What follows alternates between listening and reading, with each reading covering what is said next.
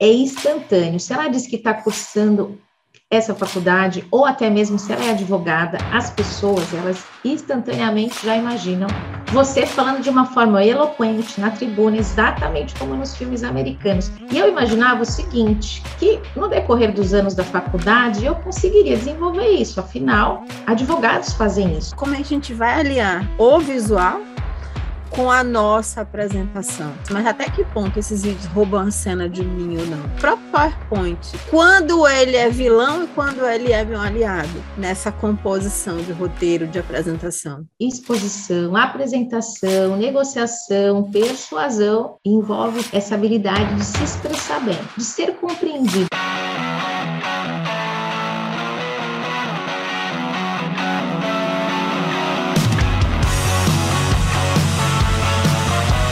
Olá, doutores! Muito bem-vindos a mais a esse episódio do DVCast. E hoje, além de mais um convidado especial, a gente tem uma pauta que vai ser muito útil para a sua vida profissional.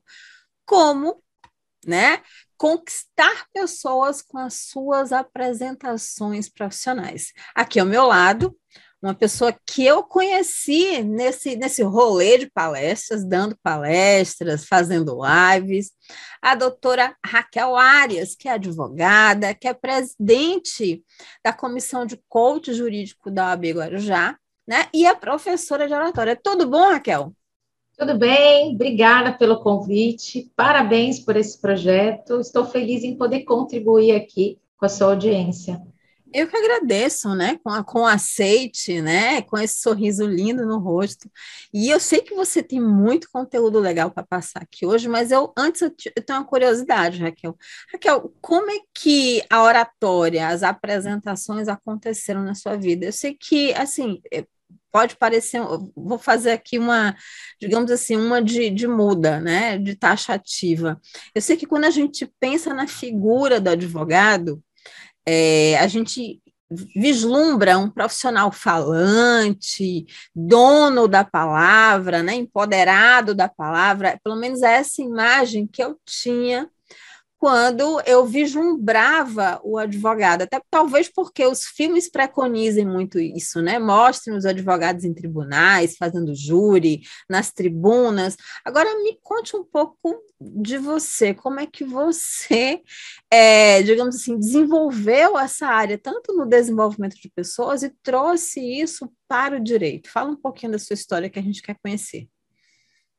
Eu não fui essa advogada. O que me inspirou para me direcionar para a faculdade de direito foi realmente ver essa eloquência. E as pessoas, você trouxe algo tão interessante, é instantâneo. Se ela diz que está cursando essa faculdade, ou até mesmo se ela é advogada, as pessoas, elas instantaneamente já imaginam você falando de uma forma eloquente na tribuna, exatamente como nos filmes americanos.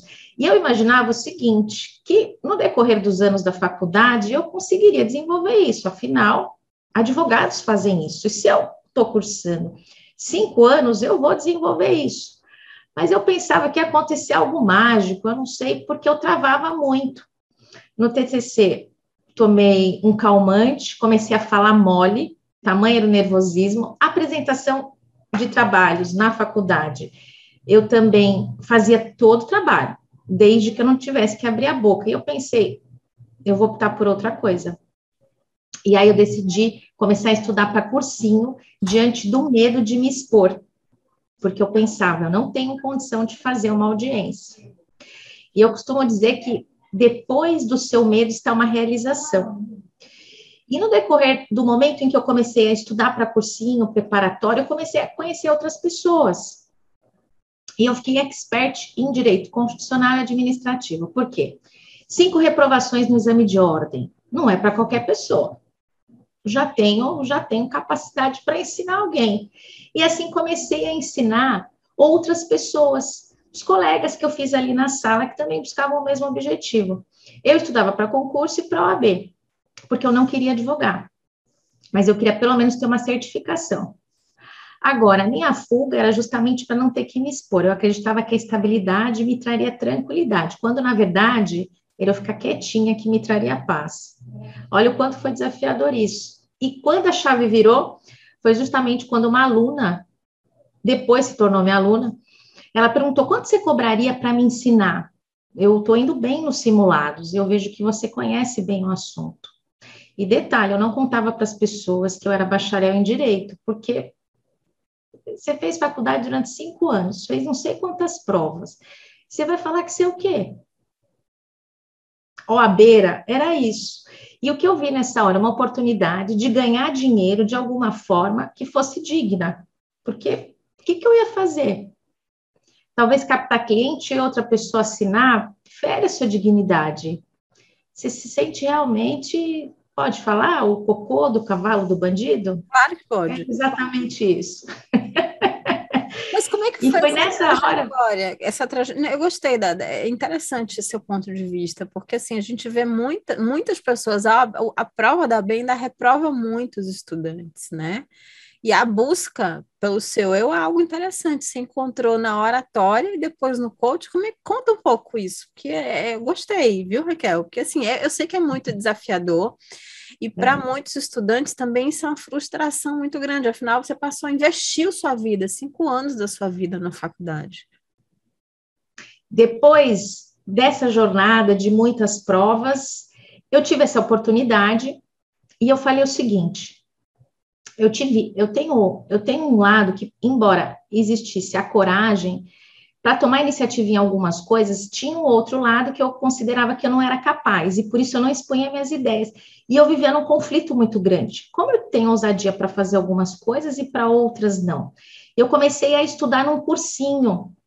Por quê? Nesse cursinho, a prestação do meu serviço seria revertida para eu poder é, assistir às aulas tem uma hora que você, você faz é, um curso atrás do outro para a prova da OAB. Você vai falar o que em casa? E você quer fazer mais um curso, você não tem um real no bolso.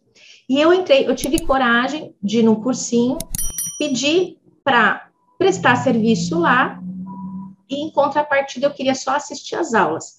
Quando eu tive aproximação com a coordenadora do cursinho, eu pedi para fazer uma especialização, nem que eu tivesse que dobrar minha jornada. Quando eu me vi em situações de desespero, eu consegui entrar em ação. E aí essa chave começou a virar. Primeiro, essa aluna perguntou se eu daria uma aula para ela particular. E nesse mesmo cursinho, eu disse o seguinte: olha, sim, eu dou aula. Conversa com a coordenação do curso, que eu não sei te falar o valor de hora-aula, nem como está a minha agenda. Eu não tinha agenda, eu nunca tive aluno. Só que eu não sabia o que, que eu ia falar. E veio. Foi, foi um instinto de sobrevivência. E eu corri no intervalo, conversei no cursinho, falei, nossa, eu falei para uma aluna que eu estava dando aula aqui, ela falou, você dá aula? Eu falei, posso começar? E eu disse que eu fazia parte aqui do time de vocês. Tá, tudo bem, que bacana, mas depois a gente conversa mais sobre isso, claro, a gente dá informação para ela. E aí que a aluna foi lá, conversou, fecharam uma aula, passei 10 dias estudando, e dessa aluna surgiram outras oportunidades. Veio uma outra pessoa, Olha, ela foi bem na prova, ela passou em primeiro lugar. Não, na matéria. Eu ensinei para ela. Não, no concurso. Uhum. Aqui da região. Ela não era advogada. Eu estava estudando hora para cursinho preparatório com colegas bacharéis e hora eu estava numa sala para concurseiro. Eu estava assim. E precisava ter bolsa em algum lugar, porque o que, que eu ia fazer? Mergulhando tanto em estudo e precisando ter esse suporte de professores me auxiliando nesse sentido. E nessa caminhada, a primeira chave virou: eu tive coragem para continuar estudando para concurso, porque eu acreditava ainda que era isso que ia resolver todos os meus problemas. Veio essa oportunidade do aluno e eu comecei a pensar que, olha, eu consigo realmente ajudar alguém de alguma forma. E o cursinho me chamou para dar aula para uma outra pessoa e eu coloquei uma condição. Eu tive sorte, só que muitas vezes as pessoas podem não ter essa sorte. Eu falei para ela o seguinte: eu só dou aula individual. É mesmo? É porque eu não tenho coragem de dar para duas ou três pessoas. E eles foram, ela viu muita capacidade em mim. Ela viu que de fato eu estava gostando daquilo e me deu uma chance. Porque até então, bom, ela procurou um outro profissional. E assim outra pessoa conheceu, e eu fiquei por meses, de um a um. De um a um. porque eu não tinha coragem de encarar o maior número de pessoas. Nesse processo, passei na OAB, desisti da carreira pública, porque eu descobri que não era bem aquilo que eu queria. Eu comecei a preparar a aula, ensinar para mais pessoas. Depois esse grupinho aumentou e precisava dedicação. E eu via que não era necessariamente estabilidade que eu queria, eu queria uma interação, eu queria deixar um legado. Aquela ideia, aquela Raquel que entrou na faculdade de direito era a mesma, com sonhos. Eu queria fazer justiça e mudar o mundo. E eu descobri que eu sendo professora, eu conseguiria fazer da mesma forma e me traria muito mais felicidade. E foi aí que a coisa aconteceu. Eu comecei a estudar oratória para fazer com os meus alunos não dormissem, porque eu dava aula de um em um. Agora, eu podia sacudir ele. Agora, como é que eu faz, faria com um grupo maior? E eu comecei a estudar para sobreviver no cursinho, porque até então eu passei na OAB, mas depois de algumas tentativas, parei por um período, por ter ficado muito frustrada, e o que ocorreu? Eu comecei a dar aula e depois passei no exame de ordem. E eu já tinha me apaixonado. Fiz audiência, é, me conveniei na assistência judiciária, para sentir, para ter respostas. Só que eu via que a minha satisfação era de fato estar tá na sala de aula. E eu comecei a me dedicar mais, fazer muitos cursos, estudar, para que os meus alunos tivessem um bom aproveitamento. Eu conseguisse chamar a atenção deles. E foi aí que a oratória entrou, por uma necessidade de eu não ser só uma oabeira, ter alguma fonte de renda. E daí, então, a coisa aconteceu de uma forma que eu quis me dedicar a isso. E daí não parei mais, já são nove anos. Puxa, que história, hein? Eu vou lhe confessar aqui, né? Eu até já compartilhei isso em outros momentos, mas eu não dei risada, porque assim, minha experiência acho que é tão ou mais frustrante quanto a sua. Porque assim, minha primeira formação foi em comunicação social. O que, que se espera de um profissional de comunicação? Que se comunique bem, né, que tenha desenvoltura na frente de uma câmera, que pegue um microfone, que vá apresentar um seminário na faculdade e entregue, né, de fato.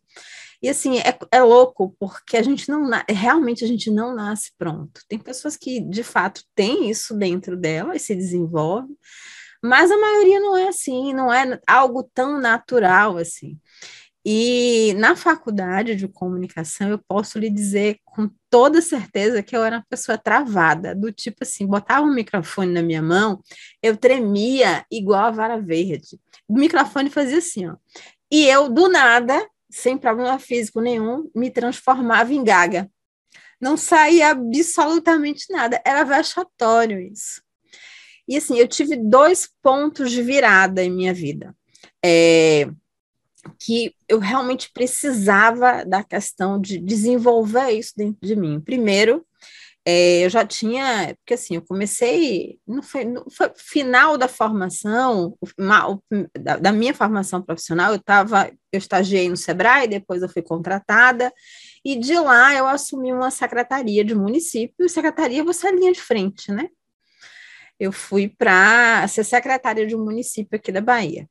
E, assim, a primeira, a primeira grande frustração da minha vida foi exatamente esse travamento, esse medo de me apresentar. Eu desenvolvi todo o projeto, todo o projeto, todo, tudo no papel, e entreguei um colega para apresentar por mim. O que, que você acha que aconteceu no final dessa apresentação? Simples, tá? Triste, mas simples. Quando acabou a apresentação, quem recebeu os parabéns? O colega. Ninguém sabia que eu tinha feito nada e quem era eu ali no rolê.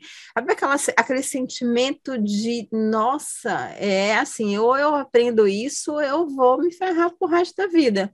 Porque eu, alguém vai ter que falar no meu lugar e minha voz, onde é que fica? Como é que eu, como é que eu vou me, sabe, deixar, deixar, e, e assim, fazer com que meus projetos cheguem na pessoa certa. Tô ferrada. primeiro, primeira grande choque foi esse. Segundo aí que você vai dar risada, porque assim, eu estava na, em frente da secretaria, né? Aí houve a necessidade de uma. É, fui chamada urgentemente para uma entrevista no rádio na TV ao vivo, numa coletiva de imprensa. E agora? e agora? Aí, minha amiga, eu passei, é assim, foram três dias sem dormir três dias sem dormir de preocupação, porque assim, o medo não era só de não saber o que falar, o medo era de passar vergonha mesmo na frente de milhares de pessoas, de passar feio, sabe como é? Era ao vivo, não tinha como ser editado aquilo.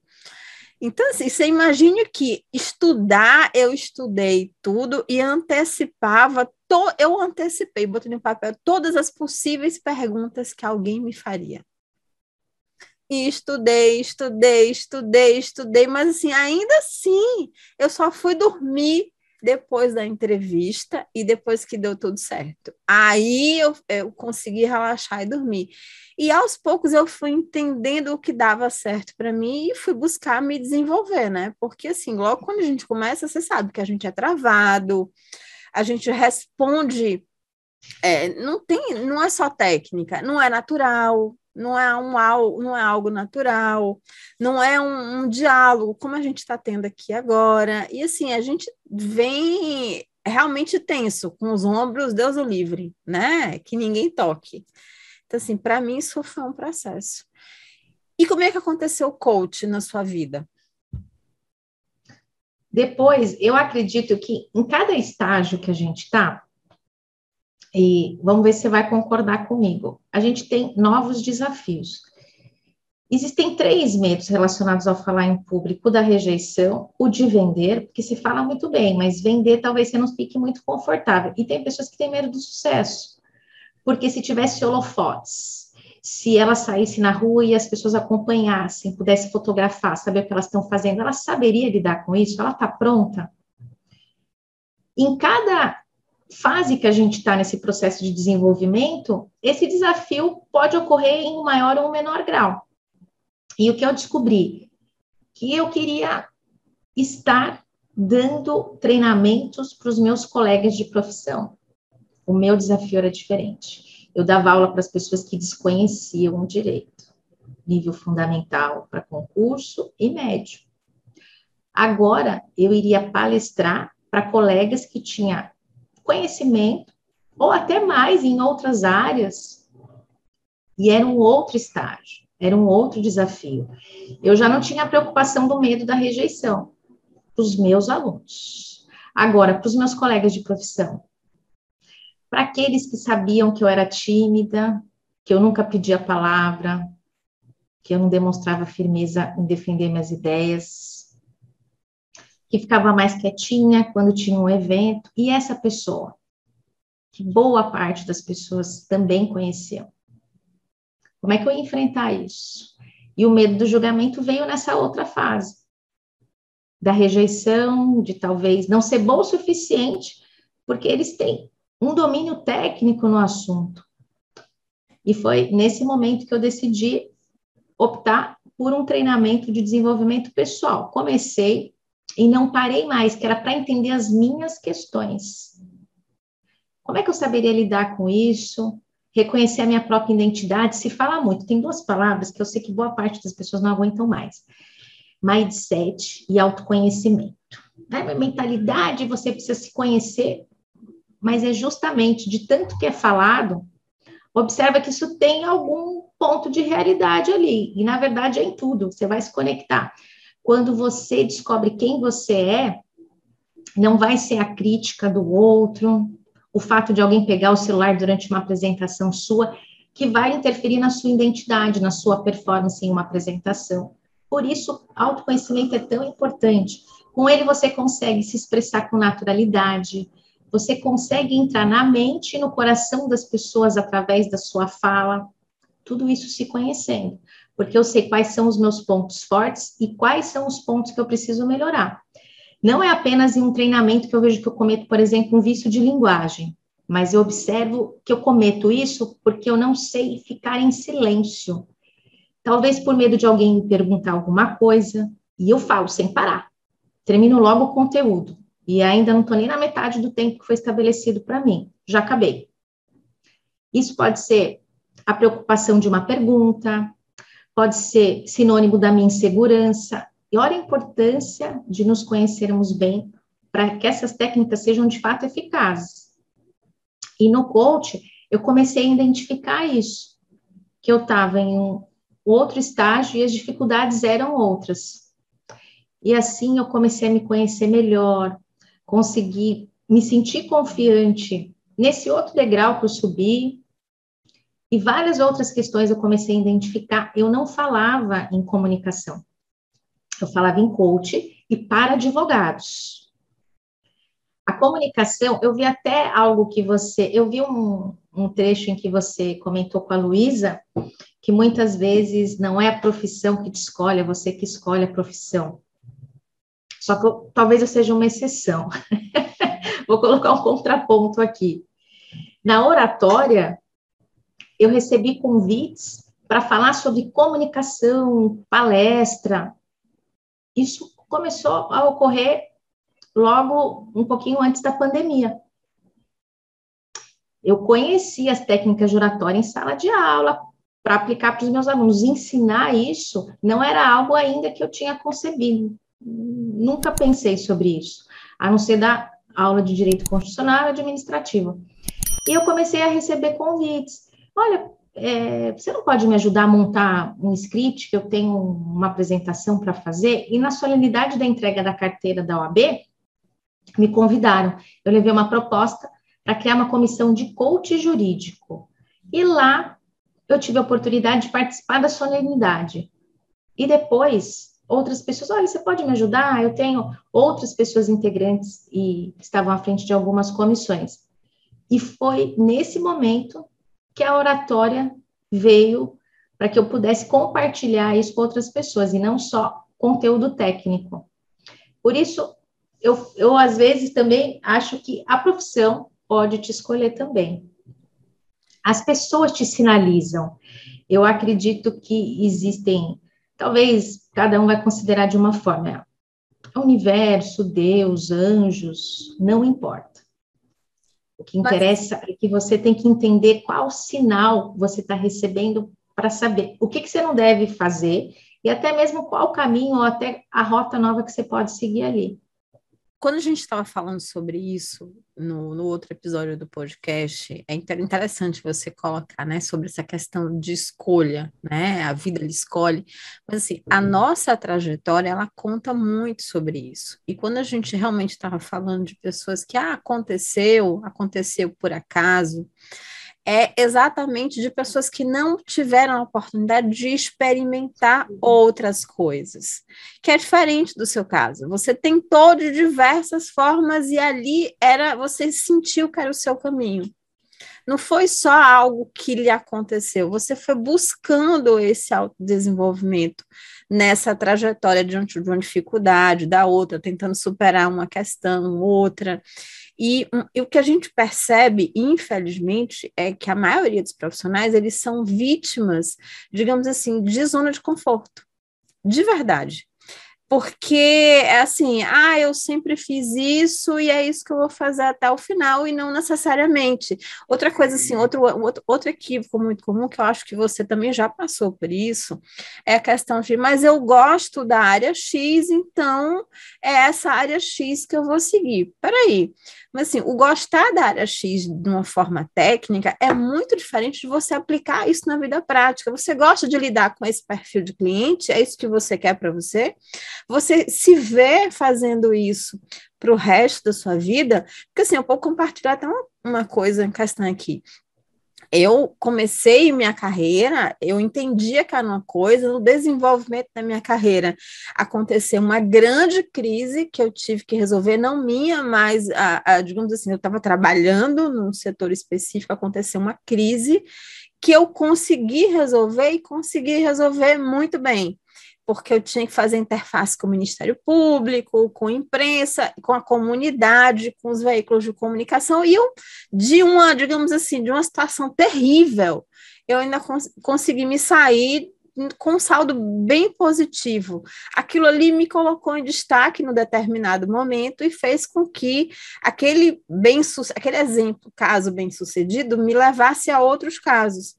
Mas aquilo ali também me, me valentava muito por dentro. Não sei se você me entende eu fazia muita coisa que eu não acreditava, sabia que era o caminho era aquele, mas eu fazia muita coisa que eu não acreditava, fazia muitas coisas que não me deixavam dormir, que não era ali, eu não sentia que ali era, era o meu lugar.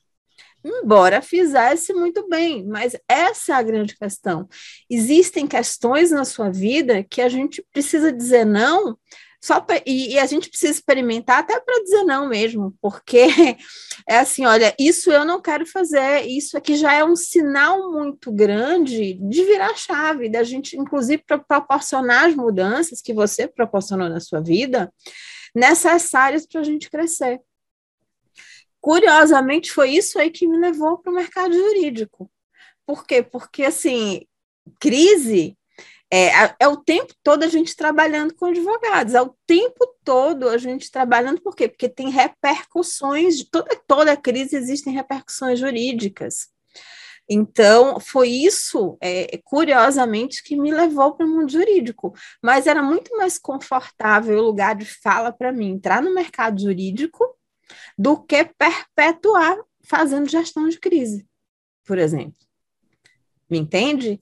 Agora, vamos falar só de mim, não, né, Raquel? A gente já falou de, de tanta coisa, mas, assim, é, para o profissional de direito, para não só jovem advogado, mas profissional que já está no mercado, que também não tem essa dificuldade, inclusive é algo que eu fui descobrindo à medida que eu fui, digamos assim, tratando com muitas pessoas do direito, com muitos profissionais dentro dos escritórios, e eu começar a perceber que as pessoas não são iguais, né? Curiosamente, a gente começa a perceber que as pessoas não são iguais, e tem pessoas que, de fato, se sentem à vontade para fazer sustentação oral, se, tem, se sentem à vontade para fazer, digamos assim, júri, outras pessoas não, preferem ficar ali, né, por trás de um computador, desenvolvendo peça. Existem pessoas que se sentem muito à vontade em reunião, em lidar com sindicatos, em fechar acordos.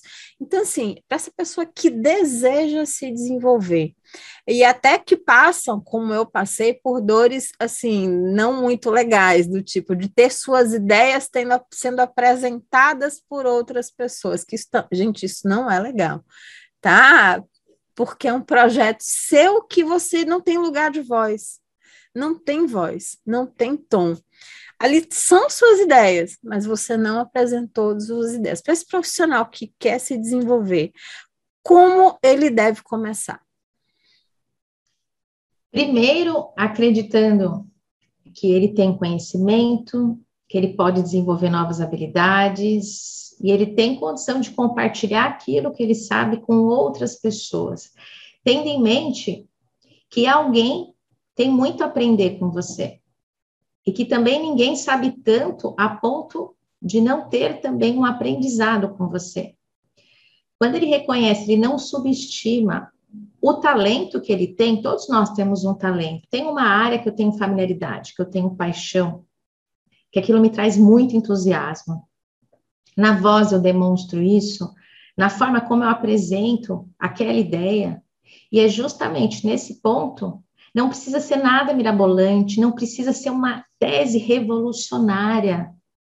O menos é mais na comunicação. Agora é importante você conhecer daquele assunto e pensar de que forma eu posso levar isso, compartilhar com outras pessoas, talvez com outros colegas, fazendo até mesmo uma apresentação em uma subseção.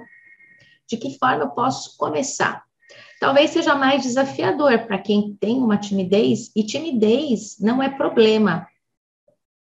Timidez é algo situacional é um comportamento em razão de lugares e de pessoas. Naquele estágio em que a gente percebe que novamente vem um desafio e até então não existia, é no momento em que eu faço a apresentação para outras pessoas que têm um know-how naquela área. vai surgir um frio na barriga. E o medo, ele sempre vai existir. Desconfie de quem fale, que eu vou ensinar vocês a vencerem o medo, a eliminar ele de uma vez por todas. Você vai vencer. Só que a cada vez que você está expondo as suas ideias, agora ele não é eliminado, porque em algum momento, diante de um novo desafio, você vai sentir realmente que é aquele lugar onde você não está habituado, com aquelas pessoas que talvez saibam até mais que você, estão ali para ver o seu ponto de vista em relação àquilo. E deixar de ter o foco para si. As pessoas ali estão para me julgar, para me avaliar, não, não. Elas têm mais o que fazer. Tem um estudo feito pela MCUD em que são duas perguntas instintivas que o ser humano faz quando ele vê o outro sem ele esboçar sequer uma reação de longe, rapidamente. Posso confiar nessa pessoa e posso respeitar essa pessoa. Amy Cuddy é uma psicóloga, cientista norte-americana, e isso é, foi uma teoria em que ela estudou e trouxe para que as pessoas começassem. Ela fala muito da vulnerabilidade, da pose de poder, ela fala muito dessas questões ligadas ao indivíduo, às suas emoções, porque a nossa voz está até relacionada intimamente com as nossas emoções. Por que ela começa trêmula? Porque eu estou nervosa, e também aos nossos hormônios. Se eu estou com muito cortisol, que é o hormônio do estresse, também vai ter uma alteração na minha voz. Quando eu tenho consciência de que eu posso compartilhar aquilo que eu sei, não precisa ser nada mirabolante, tem pessoas que podem saber sobre aquilo, mas não o seu ponto de vista, estão dispostas a aprender com você, tira o foco do que podem pensar e sim no que você quer contribuir, você já começa a usar quem pode ser o seu maior inimigo a seu favor, que no caso é você mesmo. Esse é o primeiro passo. Acreditar que você pode compartilhar essa mensagem e isso mudar a vida de outras pessoas. Você acredita que assim esse medo é muito é muito a questão muito lugar da insegurança, a segurança falando mais alto? É, eu, eu, vejo que muitos profissionais, principalmente na advocacia, no direito, têm isso, de nunca estar se sentindo preparado. São tantos conteúdos, tanta coisa para aprender, que a pessoa que, mesmo saindo da faculdade, em tese, estando apta para advogar, passando na AB, ela sente que não está preparada para atuar. Você sente isso também? A faculdade, ela traz muito conteúdo técnico e não existe uma preparação efetiva para a gente ingressar no mercado de trabalho. E é natural a gente, talvez, se associar a uma outra pessoa, na época em que eu me formei, existia o sonho de ter o próprio escritório. Hoje a realidade já mudou bastante nesse sentido. Agora, o cliente que aparecesse, até para eu conseguir pagar a anuidade, mesmo trabalhando em home office, no início isso vai acontecer. Mas o que é importante, você começar a olhar para aquela área na qual você tem mais, mais familiaridade e se aprofundar um pouco mais sobre aquilo, porque a segurança ela vem do domínio que você tem em um assunto. Se eu não conheço, o desconhecido me traz medo e a gente superpotencializa ainda o medo da exposição. É natural eu ter medo do escuro, porque eu sei que posso encontrar alguma coisa lá, não estou vendo. De altura, é real esse medo. O de falar em público, não, porque diferentemente, tem um estudo é, em 2015 que foi feito no Reino Unido, em que o medo de falar em público era superior ao da morte. Agora, isso é real? Não, porque para falar em público, para uma apresentação, você tem dia e hora. Agora, para a gente não pertencer mais a esse mundo, não existe hora, a gente não sabe quando isso vai acontecer. E nesse caso, a gente observa como a gente supervaloriza a opinião do outro, um medo que de fato ele não é real. A gente constrói e no coach a nossa mente não consegue, isso a gente trabalha muito, o que é real do que é fortemente imaginado. Assim, aquilo que você vê, ouve, sente, como se de fato existisse, para o seu cérebro, aquilo é uma verdade. E se de fato você pensar, não sirvo para aquilo, eu não tenho capacidade, a sua mente, ela vai buscar te sinalizar de que você está certo, porque você já viu sendo exposto, as pessoas talvez esboçando riso, você construiu aquilo. E como é que eu faço? O caminho inverso. vendo pessoas nas quais eu gosto, confiam, estar ali na primeira fileira, reconhecendo que eu fiz um bom trabalho, alguém compartilhando que aprendeu, que ficou inspirado com a minha mensagem. É esse o primeiro passo. Não colocar culpa também na faculdade, no sentido de que ela não nos preparou. Marketing. Advogado não sabe fazer marketing. Advogado não sabe desenvolver as habilidades da oratória, embora alguns tenham uma habilidade natural e vai vencer nesses desafios até durante o estágio. Mas vamos imaginar aquele que saiu com aquele conteúdo, com todo o conhecimento técnico, e agora? Ele não sabe prospectar cliente, ele não sabe o que, que ele pode fazer, apenas que os clientes que surgirem em demandas diversas, ele vai atender para sobreviver. E a gente descobre que a comunicação, a prospecção, tudo envolve apresentação, falar em público é sinônimo de fidelização de cliente, de captação de cliente, de pedido de casamento, de pedido de aumento, de uma negociação, de uma conciliação de trocar o sofá de lugar. Isso tudo se traduz em falar em público, em apresentações, e você já faz isso. Agora é ter consciência estou fazendo para outras pessoas, buscando ajudá-las. O propósito é outro, mas isso já é exercido. É importante identificar que ninguém vai começar do zero. E eu vejo isso como uma vantagem excepcional.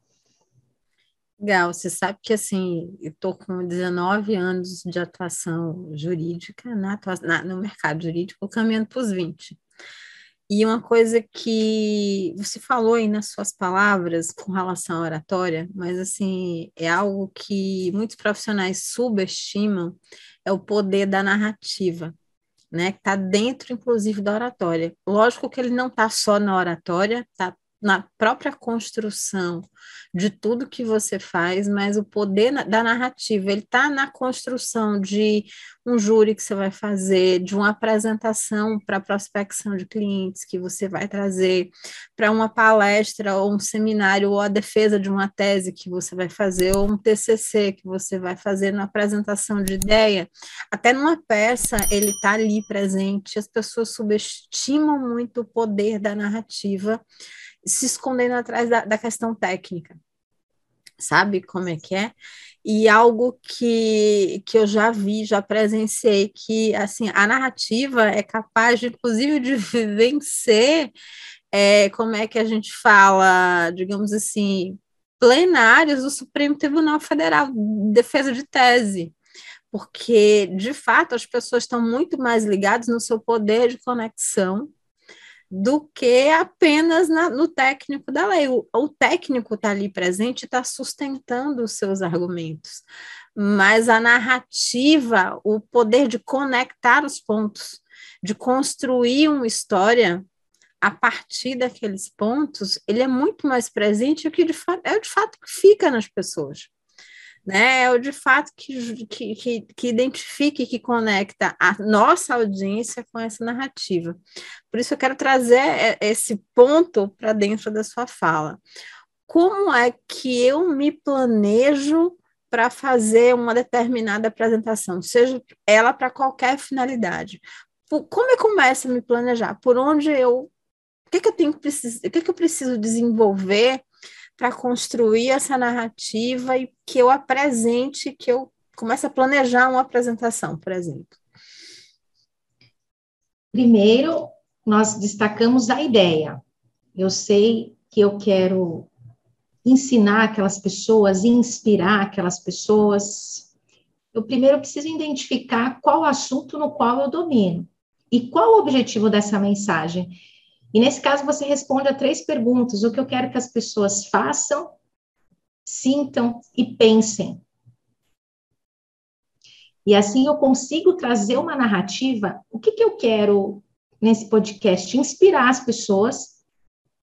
E ao final vocês vão entender exatamente quando eu costurar qual que foi o meu objetivo. Vai ficar claro para você, mas eu já estou sinalizando que o meu objetivo é inspirar outras pessoas de uma forma a contribuir positivamente para que você, diante de um desafio, lembre: posso dar o primeiro passo, posso errar, diz respeito, mas ao meu processo de transformação do que o julgamento do outro. É isso que eu quero que vocês sintam. Eu quero que vocês pensem nas possibilidades. E eu quero que vocês façam apresentações. Quando eu respondo essas três perguntas, eu já começo a ter um norte, como do ponto A ao ponto B, que se fala muito no coach. Eu sei onde eu estou e onde eu quero ir com essas pessoas. Ok, já identifiquei o que eu quero que elas pensem, sintam e façam. Já começou a ficar claro. E aqui eu vou adotar o que a gente aprendeu no ginásio, na construção de redações. Introdução, desenvolvimento e conclusão. Na oratória não tem nada de mirabolante. Quando eu disse que para você trazer uma tese, defender uma ideia, buscar influenciar pessoas, você não precisa criar nada. Na oratória também não. E aqui você vai trazer justamente esses três passos que a gente utilizou lá na escola. A introdução, eu penso qual o tema. E é legal, eu vou entrar na linha mestra, mas deixa eu colocar esses três passos aqui. Na introdução, eu estou buscando quebrar o gelo. O que, que eu faço nessa primeira parte da minha apresentação? Posso trazer uma espécie de provocação, uma reflexão, faço uma pergunta. Você tem medo de falar em público? Ou eu conheço o meu público? Até quando você vai negar o direito de compartilhar o que você sabe com outras pessoas. É desse ponto que eu quero iniciar com vocês a nossa conversa de hoje. Eu provoquei. Até quando? Que, até quando? Eu posso confiar, eu posso respeitar, acontecem nos segundos iniciais. Aí a pessoa pensa. Ah, ah, interessante isso, mas aí a outra pensa, não, abusada. Ótimo, chamou a atenção, é isso que eu quero.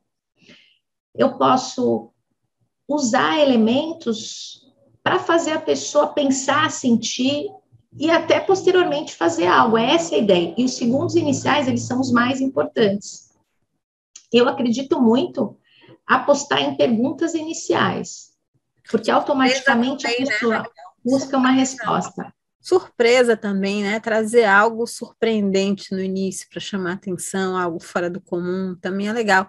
E, e, é legal quando você conhece com quem, ou pelo menos tem uma noção para quem você vai falar, que né, a gente adapta muito bem isso.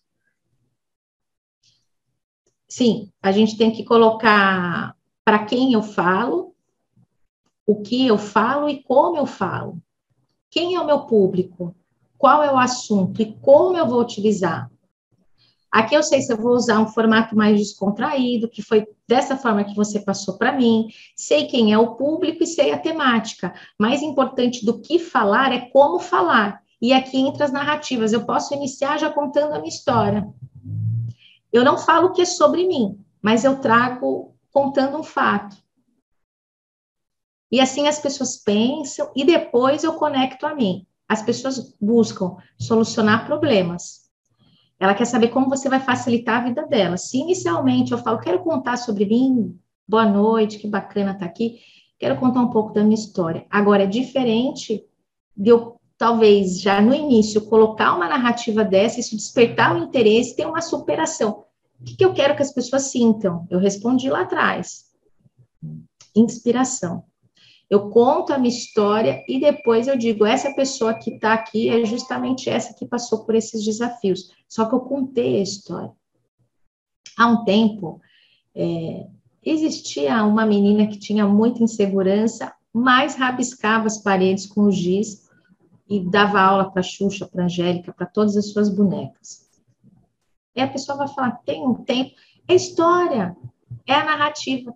E depois eu conto quem é, a pessoa vai ficar na dúvida, mas se eu já começo me colocando, eu já tiro o foco das pessoas que são as mais importantes que estão ali. Elas, a apresentação é para elas, diz muito sobre você através da forma como você vai fazer, mas é para elas. E assim eu tenho a introdução, o desenvolvimento é mergulhar no assunto, nadar de braçada e traz dados, Existem perfis diferentes, existem pessoas. Tem dois campos, os racionais e os emocionais. Os racionais são as pessoas mais assertivas. Tem os analíticos. Os analíticos é aquele que quer chegar logo no resultado. Agora, existem outras pessoas que elas gostam de sugestões, ela gosta muito da opinião, ela gosta de sentir, já é no campo emocional.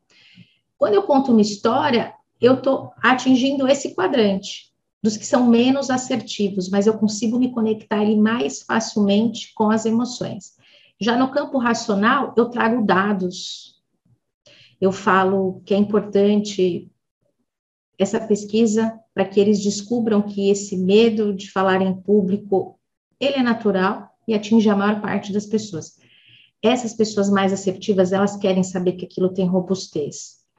Em um outro momento, nessa minha narrativa, nessa minha apresentação, eu trago um pouco contando da minha história. Só que aquele campo mais racional, se eu conseguir fazer com que ele sinta o que eu passei naquele momento, eu também, de alguma forma, vou me conectar a ele.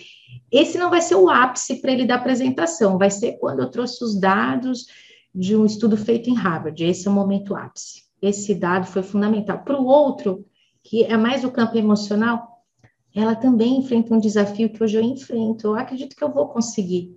E eu consigo atingir, na forma como eu falo, grupos diferentes, onde o interesse é o mesmo, aprender com você. E aqui eu estou no momento do desenvolvimento trago dados, conto uma história, fatos e mergulho no conteúdo. É importante, antes de eu entrar no conteúdo, na introdução, mostrar qual que é o caminho.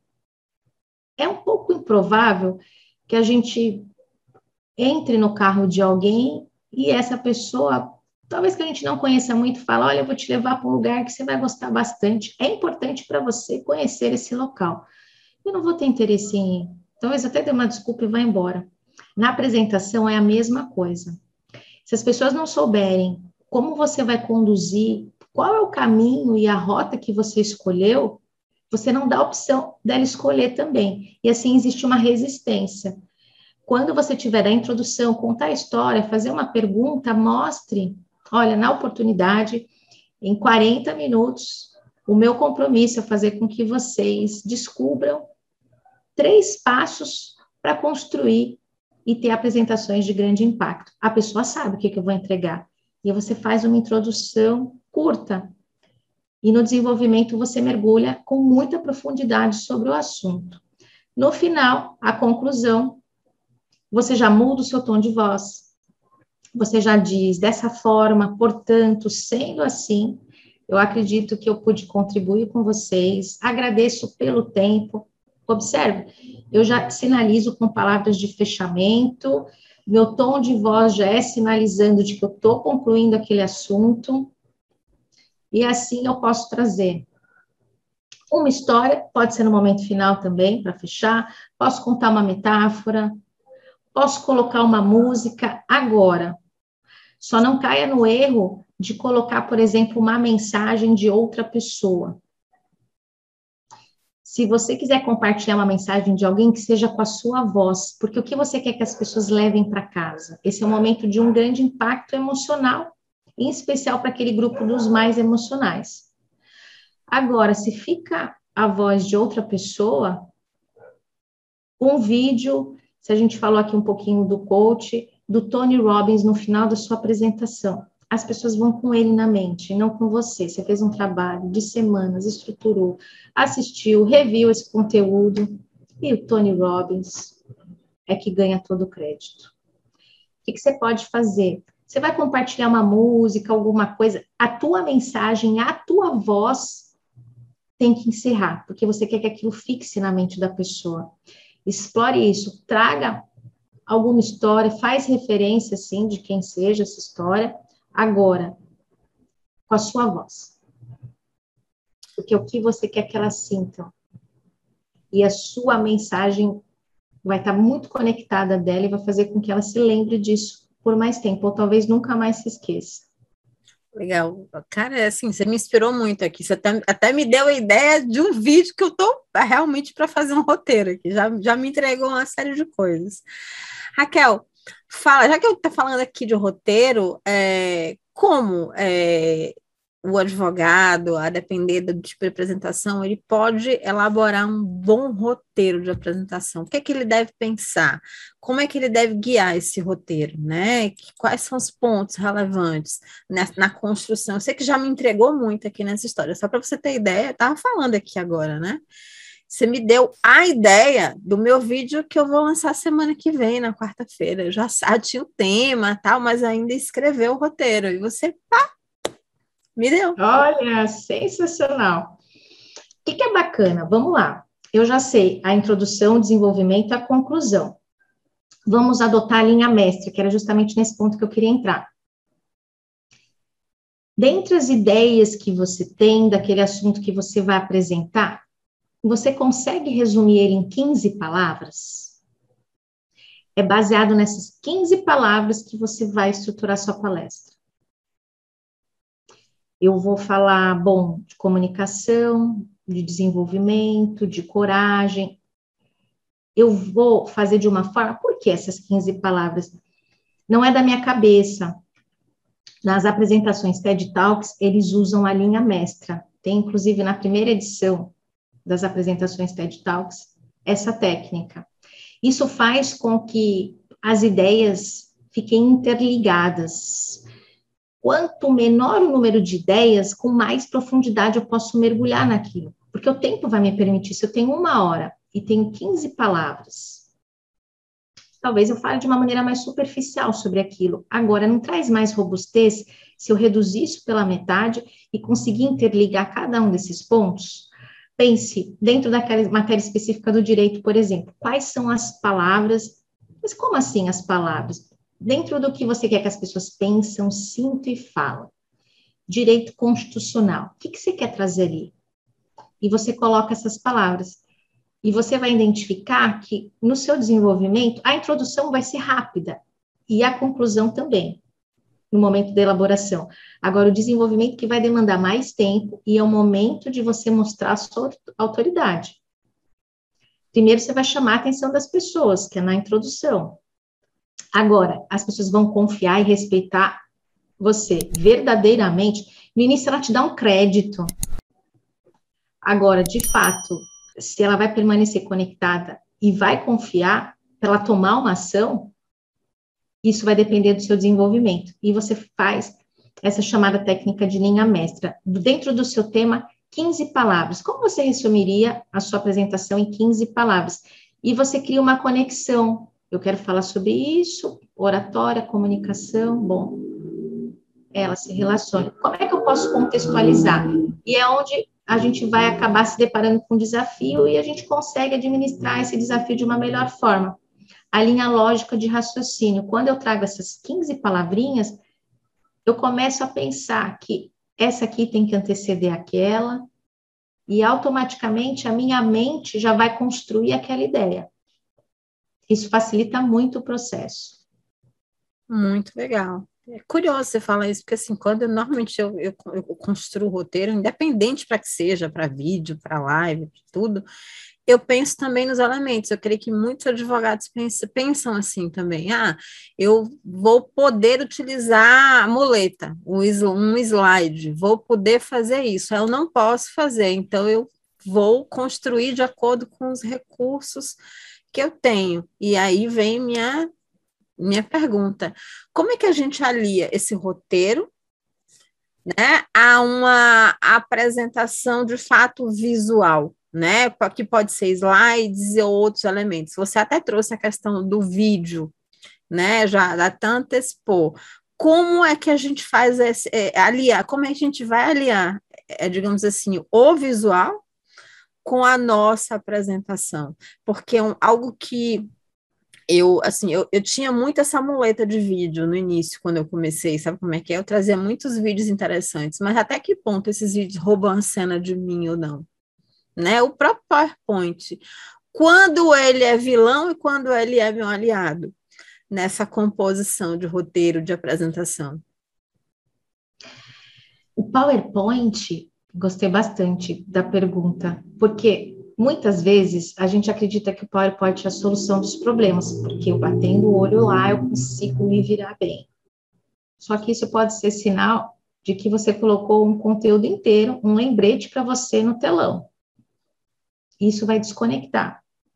O ideal, coloque imagem, o mínimo de palavras possíveis, ele vai ser um norteador. Ele não pode ser aquele seu recurso para lembrar do próximo passo.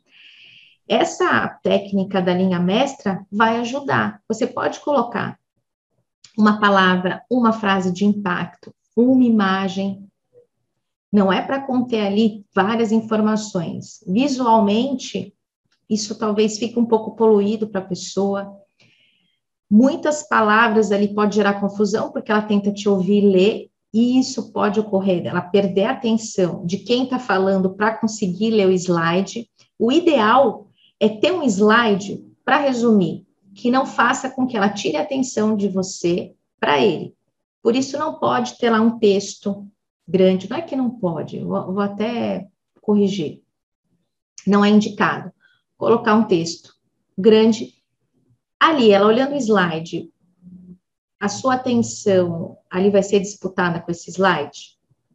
Assim você tem a resposta. Realmente, essas cores estão chamando muita atenção. Pode ser também. Agora, tem muito texto, elimina. Coloque uma frase de impacto, uma palavra que te faça lembrar. Se você fizer o exercício da linha mestra, eu recomendo que o slide seja a última coisa. Assim como muitos autores também sugerem que o título do livro seja eleito ao final, eu também dou essa sugestão, que, que os slides seja o último recurso, porque você já tem bem organizado, assim você vai conseguir colocar de uma maneira bem sintetizada, para as pessoas terem interesse naquilo e também te apoiar de alguma forma. Lembrando, em uma apresentação que eu fiz, e você estava no Congresso Internacional de Coaching Jurídico, eu ia fazer uma ferramenta e o ápice era música para as pessoas se concentrarem. Ferramenta indica concerto, é um termo muito utilizado no coach, que nada mais é do que uma dinâmica. Agora, a música não entrou. E eu estava falando da visão extraordinária de futuro. E exigia que a pessoa se concentrasse, buscasse algumas memórias, e a música ia levá-los a esse estágio. E a música não entrou. E as pessoas fecharam o olho. E eu olhava para a mesa de som, eu pensei, é, e, e as pessoas com o olho fechado, e a fração de segundos parecia uma eternidade. E eu pensando, as pessoas vão começar a abrir o olho, vão começar a conversar entre elas, o silêncio está pairando. Olha só, que desespero. E eu disse o seguinte: vamos continuar relaxados, podem abrir os olhos. Essa não foi a minha visão de futuro. Às vezes pode acontecer, inclusive, com você que essa visão que você buscou de imediato não seja a que você mais gostaria de ter. Com isso, é uma maneira didática, prática e real de que a música não entrou. E o pessoal começou a rir. Porque eu consegui trazer uma analogia de que a visão pode não ser aquela, porque o que eu tinha previsto também não foi o que ocorreu. E não criou um clima tenso, no sentido, olha, me desculpe. E outra coisa, evite usar a palavra desculpa. Agradeça no lugar de pedir desculpa. Eu agradeço por vocês terem me esperado mais esses 15 minutinhos. Muito obrigada pela compreensão de vocês. Você está querendo dizer o quê? Que você atrasou. Só que quando você pede desculpa, você já traz uma culpa e, e remete que você pode ser irresponsável, ou que até mesmo você não deu a devida atenção para aquelas pessoas por não ter respeitado o tempo delas. E assim a coisa fica mais leve. A pessoa já está pensando, posso respeitar e confiar? E você já atrasou 15 minutos. Essas respostas não são positivas. E você já pede desculpa. Agradeça. Agradeça pelo tempo delas aguardarem mais um pouquinho. É dessa forma. É um ajuste. É a forma como eu vou falar, mas o atraso vai ocorrer de qualquer jeito. Agora, eu vou me desculpar ou vou agradecer pelo tempo? E aqui, eu fiz um link, por lembrar e considerar que isso é importante, com a forma como eu decidi conduzir. Agora, se acontecer isso de novo, eu faria do mesmo jeito? Não sei. Porque isso foi um improviso. E o improviso, ele vem quando você conhece o assunto. Eu conheci aquela ferramenta e a importância da música. E aí as pessoas riram. Daqui a pouco o som voltou. O som voltou. Eu falei, agora eu acredito que vai ser a visão extraordinária que tanto eu quanto vocês tanto desejam. Foi leve. Só que as pessoas não sabiam que eu comecei a suar. A minha blusa começou a molhar de nervoso, eu comecei a transpirar. Eu agoniada. E o que, que eu fiz? Busquei ter controle da situação. Porque é o seguinte, quando você perde o controle, é como se fosse um buraco negro. E você vai jogando as coisas nesse buraco e ele vai abrindo. Se você se torna refém do nervosismo, dessa ansiedade, da preocupação do julgamento do outro, daqui a pouco chega mais uma pessoa, você fala, nossa, agora piorou, são duas me julgando. Aí uma pessoa olha no celular e fala, nossa, as pessoas estão me julgando e ainda detestando a minha palestra. Você sai pequeno, você sai curvado, sua postura muda, sua voz fica mais baixa, porque isso te engoliu. Como é que você faz? Tapa um buraco. Como é que eu faço isso? Conhecendo o assunto. E assim eu busco direcionar as pessoas. E o que, que chamou a atenção? Caramba, eu não gostaria que isso ocorresse comigo. E eu escutei isso de uma outra colega, nossa, eu também vou ter alguns slides. Fica tranquila, fica tranquila, continua. E assim, você não fica refém. E onde eu quero chegar e contextualizei isso? Em um slide, a sua dependência ainda é menor. No caso, eu precisava da música para fazer aquele exercício, mas tinha uma outra ferramenta caso surgisse alguma coisa. Eu me preparo. E o que, que você pode fazer? Pegar o papel com anotação e deixa ali próximo. Se for o caso, você vai conversando com as pessoas, o slide não, não entrou, você pega o papel, conversa, bate o olho e continua. As pessoas não vão achar que você não tem conhecimento por você olhar para o papel. Você sabe desenvolver. Agora, se você fizer a leitura assim, como você está bem preparado e tem domínio, fique despreocupado. E a gente só vai aprender a fazer isso quando situações começam a acontecer. Mas já saiba, bom, eu tenho esse recurso e esse. Pensa nos inesperados, igual você fez, e colocou tudo que poderiam te perguntar, porque você já prevê alguma situação que pode te deixar desconfortável e não deixar surgir um buraco negro aí. Olha, você está falando aí, eu estou lembrando, né? Preparação é tudo, porque de fato a gente só consegue improvisar quando a gente está preparado. Porque quando a gente não está preparado, nossa reação natural é entrar em pânico. Né? É. é. a nossa reação natural. É assim, você chegar no local, mesma coisa, você chegar, tá ali pronto sua apresentação, tá o PowerPoint tudo bonito, de repente falta luz. E agora? Não tem PowerPoint. Como é que ah, como é que eu vou me virar? Como é que vai ser isso? E antes de, de, de, de, cuidar da apresentação, eu quero te fazer duas perguntas que têm muito a ver com, digamos assim, são os vilões dessa preparação. Eu digo que são os vilões porque é, é onde a gente empaca. Onde a gente que está organizando, a gente empaca. Que é como começar, e como fechar uma apresentação. Diga se não é, é, aquele ponto, aquela cruz assim, você está empacado, você não sai porque você não sabe como começar, meu Deus do céu. E agora, como é que eu vou começar? Por onde eu vou começar? E, e o final, como é que eu vou deixar essa apresentação foda, impactante?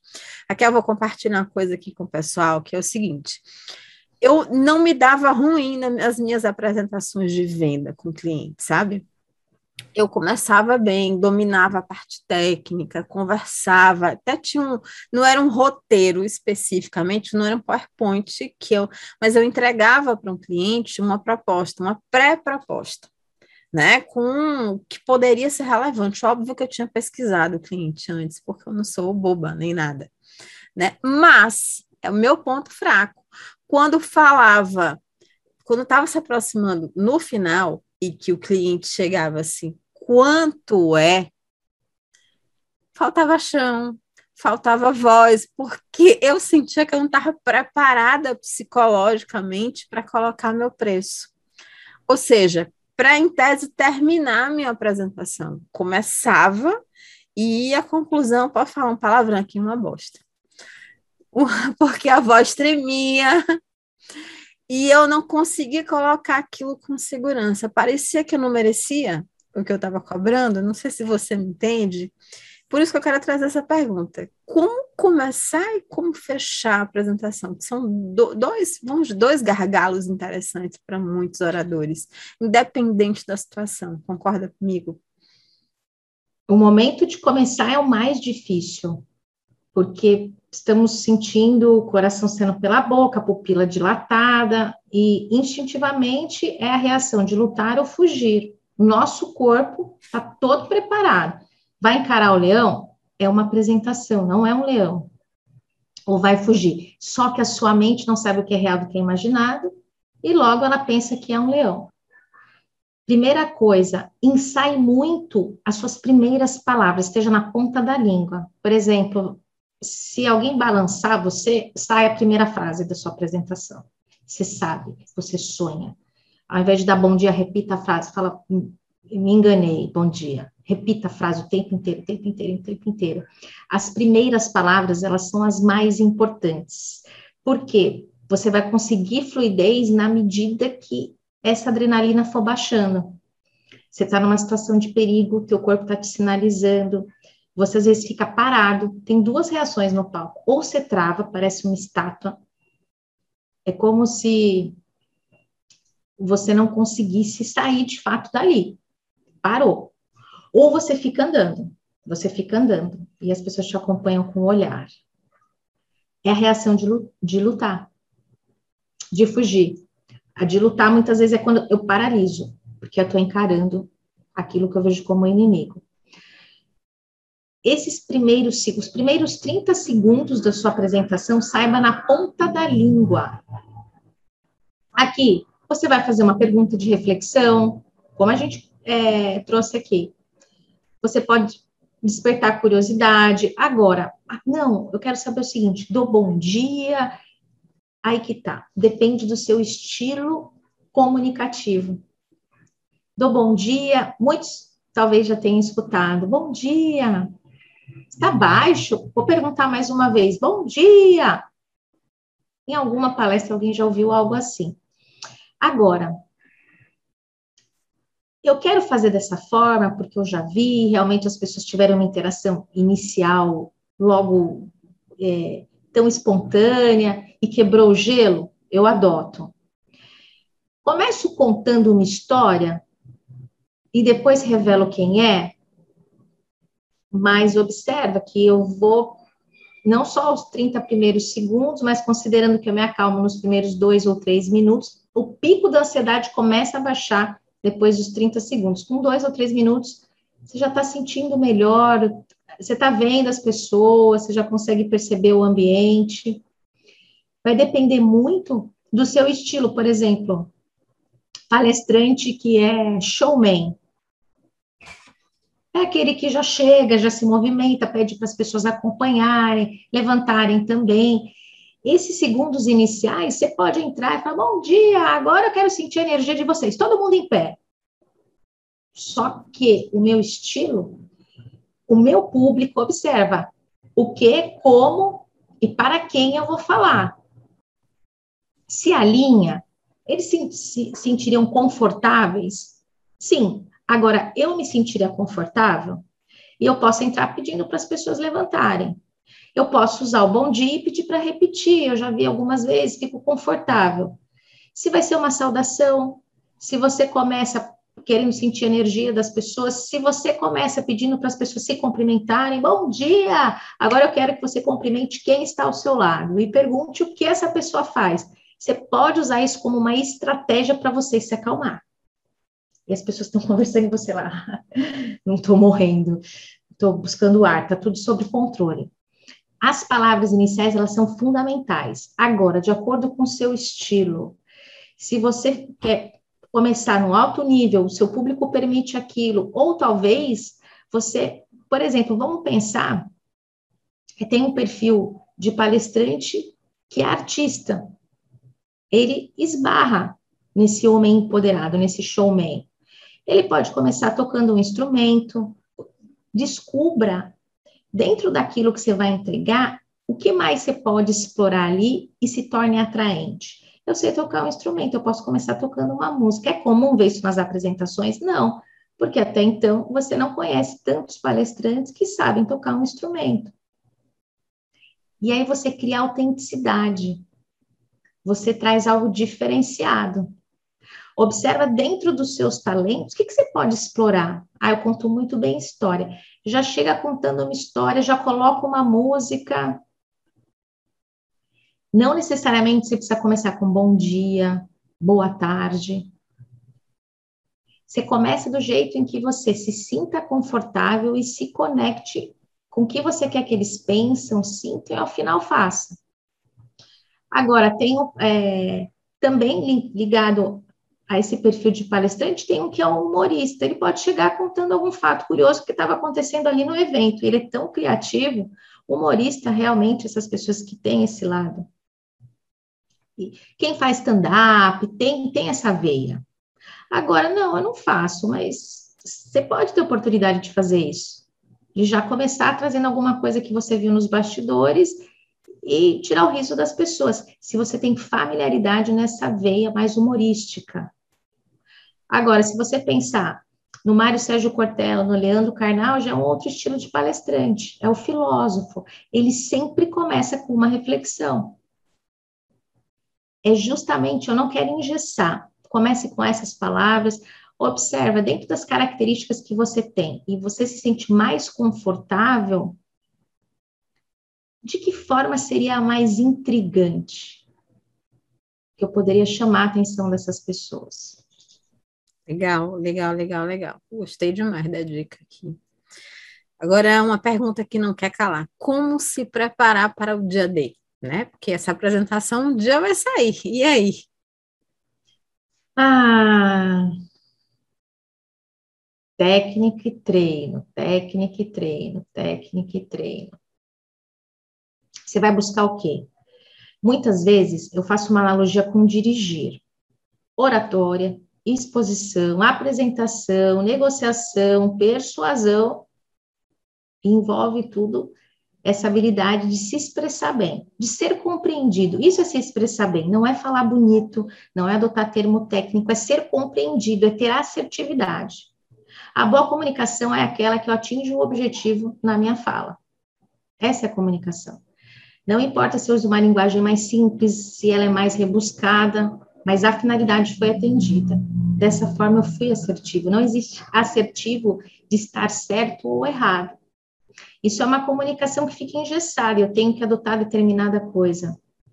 Por isso que eu deixei aberto, no sentido, como é que você começa? E você vai ver que é possível se diferenciar, fazer mais do mesmo. O teu jeito já é único. E se você ainda traz algo que se relaciona a um talento, uau! A pessoa pensa mais rapidamente. O desafio é: posso confiar e respeitar essa pessoa. Quanto antes essa afirmação vier, mais assertividade você está tendo na sua fala. Agora, quando a gente fala é, em apresentação, o que, que é importante? Ensaiar, liga a câmera, ensaia, escuta, Veja se a sua voz está sendo bem projetada. Veja se você não está recaindo no monotom. Naquela fala monótona que começa e encerra do mesmo jeito, como se fosse uma batida, e fala da mesma forma, e você nem sabe que o assunto mudou. Destaque algumas palavras que você veja que é mais importante. Você pega o teu script, escreve ele e destaca. Pega uma caneta marca texto essa palavra eu quero destacar. E essas palavras já vão estar na sua linha mestra, o que já vai te ajudar. Aqui eu quero trazer uma emoção. Por exemplo, se eu falo em surpresa, em mistério, eu uso o tom mais grave. Eu quero despertar curiosidade nas pessoas. Eu falo mais pausado, eu uso o tom mais grave, eu posso abaixar o tom da voz, o volume da voz. Agora, se é um momento em que eu estou começando e eu estou empoderada e eu quero que as pessoas interajam, vai ser no agudo. É alegria, é descontração. Eu uso mais o tom agudo. Quando eu trabalho essas nuances da minha fala, ela fica mais rica. Eu sou mais assertivo, porque eu dou real significado àquela mensagem trabalhando o tom da minha voz, mudando. Agora é hora de eu contar a minha história. Quando eu trago algum assunto que é menos relevante, num processo, por exemplo, mas ele precisa fazer parte para contextualizar, eu falo mais rápido. Agora, se é algo que eu quero que as pessoas realmente reflitam, é mais complexo, eu falo mais pausado. E assim, eu brinco com a minha voz. E como é que eu descubro se realmente eu estou conseguindo fazer isso ou não? Gravando, faça áudios, observa se você conseguiu sintetizar sua ideia, faça um desafio, 30 segundos para um áudio. Conseguiu passar sua mensagem? Ótimo. Você já está começando a organizar, começo, meio e fim. É isso que eu queria, passei, ok, a pessoa compreendeu. Grave, e você vai começar a ter esse raciocínio lógico sendo treinado. Grave as suas apresentações, escute, durma escutando, veja se de fato se torna interessante, se você gostaria de se ouvir até o final. Legal. Nós somos o nosso maior crítico, por isso, use ele a seu favor. Não, essa hora realmente. Meu Deus, para falar uma coisa, eu demorei três minutos. Opa, reduz um pouquinho. Dessa forma, você consegue ter melhor resultado.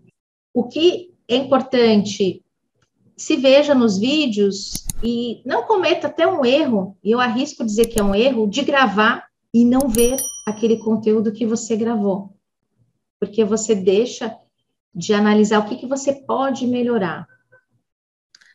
Porque quando a gente falar em público, faça mais, faça mais. Vai expondo as suas ideias, desenvolvendo habilidades sociais, puxando o assunto, fazendo mais perguntas, colocando seu ponto de vista. Ok, isso é excelente.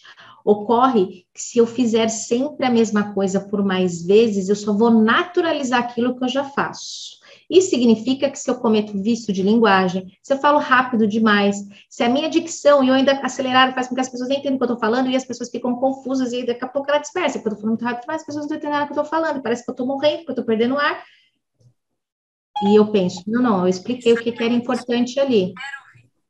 É essa a ideia é a prática reiterada vai fazer com que você muitas vezes acabe cometendo sempre as mesmas coisas sem a possibilidade de melhoria. E quando você se avalia, você começa a observar, esse ponto eu posso ajustar. Tem um estudo que foi feito em que com um grupo é, de músicos, eles treinavam, ensaiavam, e ao final de cada apresentação, eles assistiam às suas próprias apresentações. É a chamada prática deliberada. E eles começaram a ver como eles poderiam fazer com que ficasse melhor o resultado daquelas apresentações. E eles reviam o que eles faziam e ajustavam o que precisava melhorar. Por isso, faça, treine, observe, melhore, procure conhecer mais sobre aquele assunto, conhecer técnicas relacionadas a isso. Técnica é uma palavra um pouco chata, estratégias. É uma estratégia, você não vai se desculpar no início se atrasar, você vai agradecer pelo tempo. São estratégias para você criar uma aproximação e, de fato, passar a mensagem que você deseja para outra pessoa. Olhe, pratique, estude e persista, porque é constante esse desenvolvimento. Você vai mudar o estágio. E outros erros podem ser cometidos e você vai melhorar e vai avançar. Quanto mais você fizer, mais recursos serão necessários para você aprimorar aquilo que você já faz através da sua mensagem. Muito legal. Estou ouvindo você falar aqui sobre técnica, sobre recurso, e assim, quando eu comecei lá atrás, a gente não tinha uma câmera para gravar, né? Era muito mais difícil eu, eu é, palestrava, entre aspas, eu falava em frente ao espelho para ver como é Perfeito! E hoje em dia as pessoas têm muito recurso, porque os celulares hoje gravam muito bem, e até agora o Instagram, não sei se você já viu, ele liberou uma funcionalidade de fazer lives privadas. A pessoa pode é, gravar ela fazendo a live só para ela mesma, ela assistir depois, ou ela pode reunir um grupo pequeno de pessoas para interagir com ela e avaliar a fala dela. É, é legal isso, porque você tem o, convida algumas pessoas, poucas pessoas que você conhece, para também compor e fazer essa autoavaliação junto, que é muito legal. E é interessante você falar isso, porque assim, a gente está falando de, de evolução da apresentação. Como a gente percebe, claro que se assistindo é uma é legal, a gente começa a corrigir alguns vícios, mas assim, nem todo mundo tem esse senso crítico, não sei se você me entende. Crítico com relação a si mesmo. É, é eu acho que muitos até têm, até porque a gente é muito mais crítico com a gente mesmo do que com as outras pessoas. A gente tende a ser mais condescendente com o outro e com a gente a gente é muito severo é muito severo mesmo, autocrítica lá em cima, e isso impede da gente conquistar diversas coisas, pelo menos é, é, algo que eu cheguei à conclusão depois da maturidade, sabe? Assim, preciso ser melhor comigo mesma, mais condescendente, porque eu me cobro muito com relação às coisas.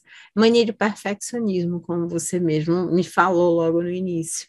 Mas como é que a pessoa vai ter esse feedback para ela mesma dessa evolução? Como é que ela vai saber se de fato ela está caminhando para o caminho certo? Se é por aí que ela está evoluindo? Eu acredito que ela pode pedir. Você usou a palavra já na formulação da tua pergunta, o feedback de alguém que ela confia, que sabe do processo dela, que tem alguma familiaridade com o que ela está fazendo, que se alinhe com aquele grupo no qual ela vai apresentar aquela palestra e pedir para essa pessoa fazer uma avaliação. Ela pode colocar alguns pontos, objetividade, para não levar, às vezes, alguma coisa para o pessoal, porque se a pessoa já começa dizendo: Olha, eu gostei bastante, mas o mas na comunicação muitas vezes faz eu matar tudo que eu falei antes. Gostei muito do nosso podcast hoje, mas eu preciso realmente encerrar. Quer dizer, mas quer dizer, quer dizer que eu não gostei de nada, porque observa. E o que, que você pode fazer para não correr esse risco? Inconscientemente, esse mais pode quebrar suas pernas, mas você falou rápido demais mas eu não entendi uma determinada parte. Você vai associar mas quer dizer horroroso, mas quer dizer não sirvo para aquilo, e vai distorcer. Você pode pegar alguns tópicos, colocar objetividade, clareza na fala, dicção, linha lógica de raciocínio, e sempre, no final das apresentações, identifique qual que é a moral da história, se de fato a pessoa entendeu todo aquele caminho que ela percorreu. Pode ser através de uma frase. Ela colocando esses pontos, a outra pessoa só coloca lá uma notinha. De 0 a 5. Ou talvez não coloque o zero. Só o fato de você estar tá lá seja 1 um a 0 para você. Coloque de 1 um a 5. O que você considera em relação a cada um desses tópicos e a pessoa coloca. E no caso, você pode conversar com ela você não compreendeu algumas palavras ou boa parte da apresentação, por você ter colocado dois na dicção, por exemplo? Tem coisa que eu nem sei o que significa. Aí você vai observar, não é dicção, é a linguagem, é outra coisa, foi muito técnica. E olha que ela conhece um pouco desse assunto. E você começa é, a balizar se faz sentido, porque às vezes só a pessoa falar, ela toma tanto cuidado e você já começa a construir uma ideia, tá tomando muito cuidado porque foi um desastre, foi horroroso, e eu tô na loucura de fazer um negócio como esse. Quer dizer, você interpretou e distorceu toda a mensagem. Faça dessa forma e peça para alguém, não alguém que não grave, não alguém que tem medo, porque isso vai estar relacionado muito à sua própria experiência ou alguém que já te chamou de blogueiro, também não escolha essa pessoa, porque ela te fez um grande elogio, ela nem sabe que ela fez, e isso significa que ela gostaria de ter a coragem que você tem. Logo, ela talvez seja mais crítica que você.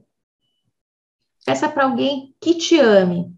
Eu acredito que funciona mais no início e depois avançou, aí você pede para aquele que te chama de blogueiro, porque você vai ver se faz sentido ou não, mas você já precisa ter uma preparação emocional para passar por uma avaliação assim. Legal você falar. Assim, a gente está encaminhando, está se encaminhando para o final, mas antes da gente chegar, ela tem uma pergunta, até em face do momento. É, só não, não se despede da gente ainda, tá, Raquel? Tenha calma que ainda vou dar uns recados. Mas assim, a gente está no momento. Eu dei um exemplo, mas viu como o mas fica na mente? Eu não sei se é para cá ou se é para cá que é bom. Fica na mente, mas observaram? E isso ficou fixado na mente. Não que eu gostei do podcast. Gostei muito de estar aqui, mas tenho um horário.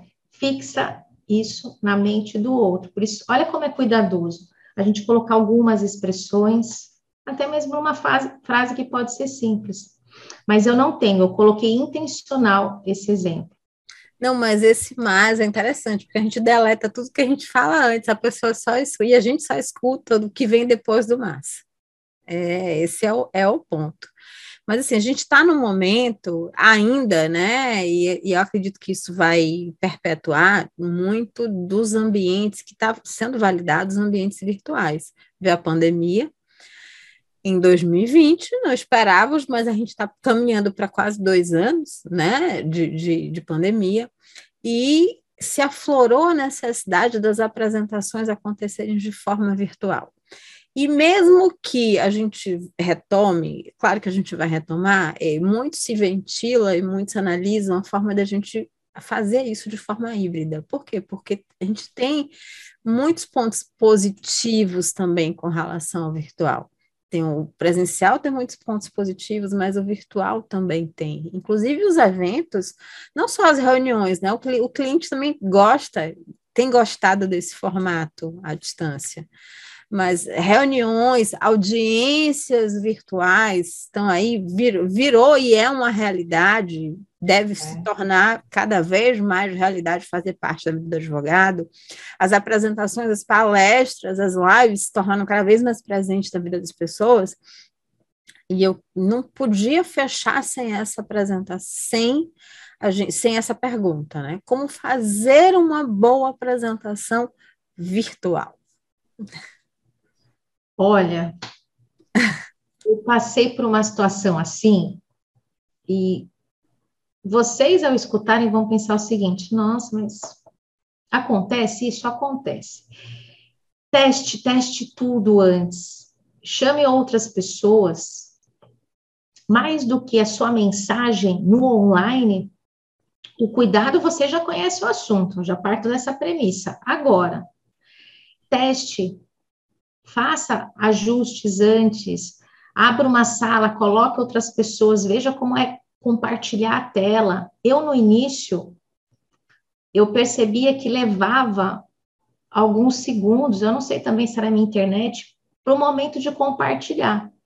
E eu queria que fosse algo mais dinâmico pela pessoa sabotador às vezes que toma conta do meu ser, que é o perfeccionismo. Não, não, não, quatro segundos é muita coisa, não é, tá legal. O que que eu fiz? E duas tentativas que eu fiz, imagina se eu não fiz várias, travou na hora de compartilhar. Eu falei o quê? Minha primeira apresentação online, eu não vou usar slide nenhum. Eu prefiro ficar sem slide a ter que passar um sufoco nessa minha primeira experiência. E o que eu recomendo para vocês? Fiz os testes um pouquinho próximo do horário, que só faltava isso.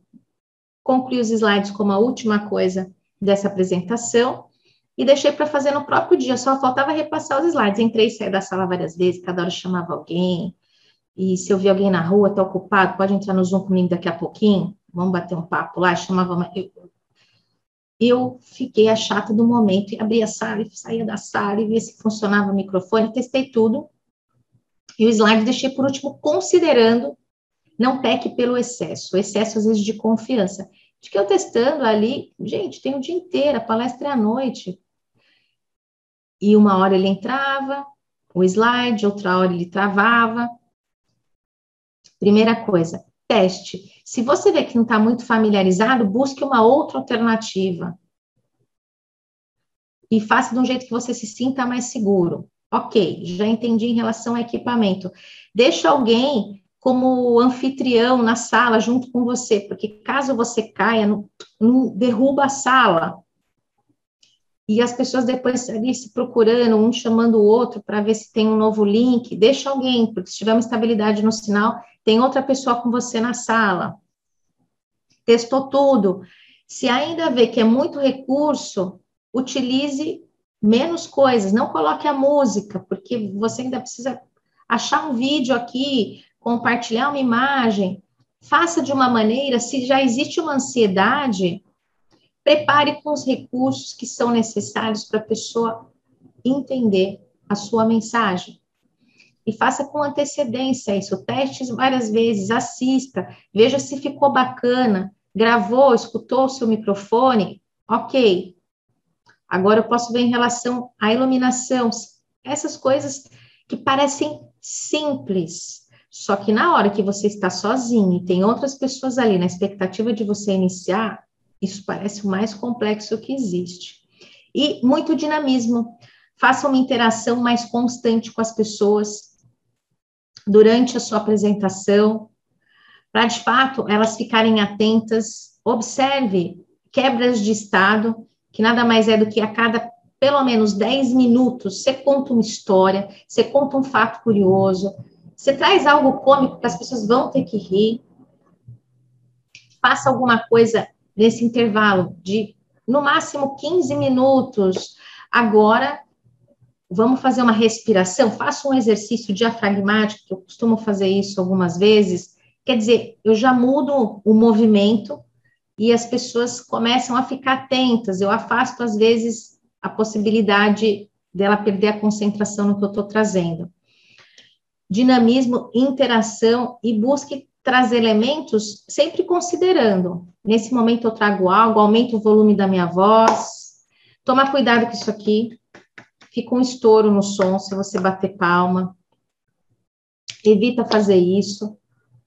E, e chame alguém. Chame, busca, faça pergunta. Na medida que as pessoas respondem, anota, anota. Na medida que a pessoa anota, é uma pequena coisa que você vai fazendo, mas num intervalinho curto, para eles se manterem conectados com você. Você sabe que no meu caso específico, assim, ultimamente, até fiz uma palestra recente para a OAB de Ribeirão Preto, e eu tenho optado muitas vezes, se a apresentação não for muito técnica, eu tenho optado por não apresentar slides. Primeiro, pela questão de conexão, das pessoas que estão do outro lado realmente estarem me vendo e não estão não sendo distraídas pelo slide, né? E segundo, se eu for apresentar slide, é o mínimo de slide possível com o mínimo de frase possível, só para fixar uma questão muito específica, talvez até só uma imagem. Mas eu tenho, ultimamente, eu tenho despertado para utilizar menos isso. Acho que a, a exceção foi um aulão, foi uma live que eu dei no meu canal, assim, imensa sobre o código de ética. Aí não teve jeito como eram muitos elementos do, sobre o código de ética, sobre o novo provimento, aí realmente eu tive que trazer exemplos, eu tive que trazer artigos, discutir uhum. isso com a audiência, e realmente não houve jeito. Mas, no geral, eu realmente tenho preferido não perder essa conexão com as pessoas no geral, eu tenho preferido ficar tete a tete, sabe? olhar no olhar, acreditando que se eu acompanhar o chat, acompanhar, eu acho que eu tenho como me adequar melhor. Como é que você tem feito? Eu, depois dessa experiência sem slide, senti um alívio tão grande que talvez eu tenha usado no máximo três vezes. Agora já é algo dispensável. Legal. Raquel, a gente está chegando no final, mas antes que eu passe a palavra para você, preciso dar um recado aqui para nossa audiência. É que o ADVCast, pessoal, como você já sabe, ele vai ao ar aos sábados, às 15h45 da tarde no YouTube. E na segunda-feira, bem cedo, ele está disponível nos principais agregadores de podcast. Agora sim, já dei meu recado e eu vou passar para Raquel para proferir as palavras finais. É com você, Raquel. Eu senti até uma maior responsabilidade agora, proferir as palavras finais. Eloquência, né? Quero agradecer mais uma vez pelo convite, por esse projeto. Espero ter contribuído, ter trazido uma sacada que você teve, já é um grande benefício, no sentido de que eu trouxe realmente, através desse script que a gente preparou com tanto carinho, do estudo que a gente fez sobre assuntos que poderiam ser mais relevantes para você, foi cumprida a finalidade que a gente tinha desde o início. Eu venho te fazer um convite para que você encare os seus desafios, seja o protagonista da sua vida, assuma as rédeas, de fato, de olhar nos olhos da pessoa, de entregar o que você tem mais de mais precioso, que é a sua essência, é através dos seus valores, do que você tem como princípio, que através de uma mensagem, de um conhecimento que tantos podem ter, se torna único por simplesmente ser seu. E nunca, nunca se esqueça que o que não te desafia não te transforma. Por isso, ouse agir e comece essa transformação desde agora.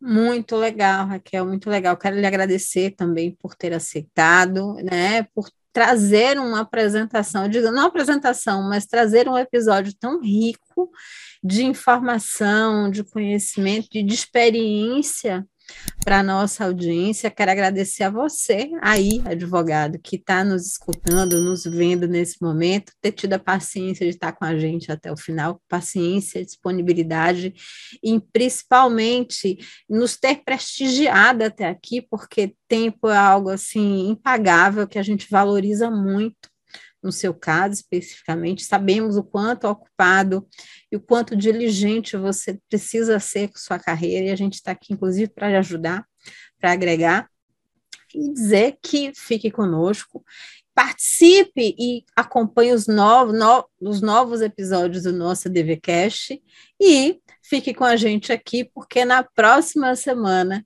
tem mais um episódio para você. Um grande abraço e a gente se vê semana que vem. Abraço.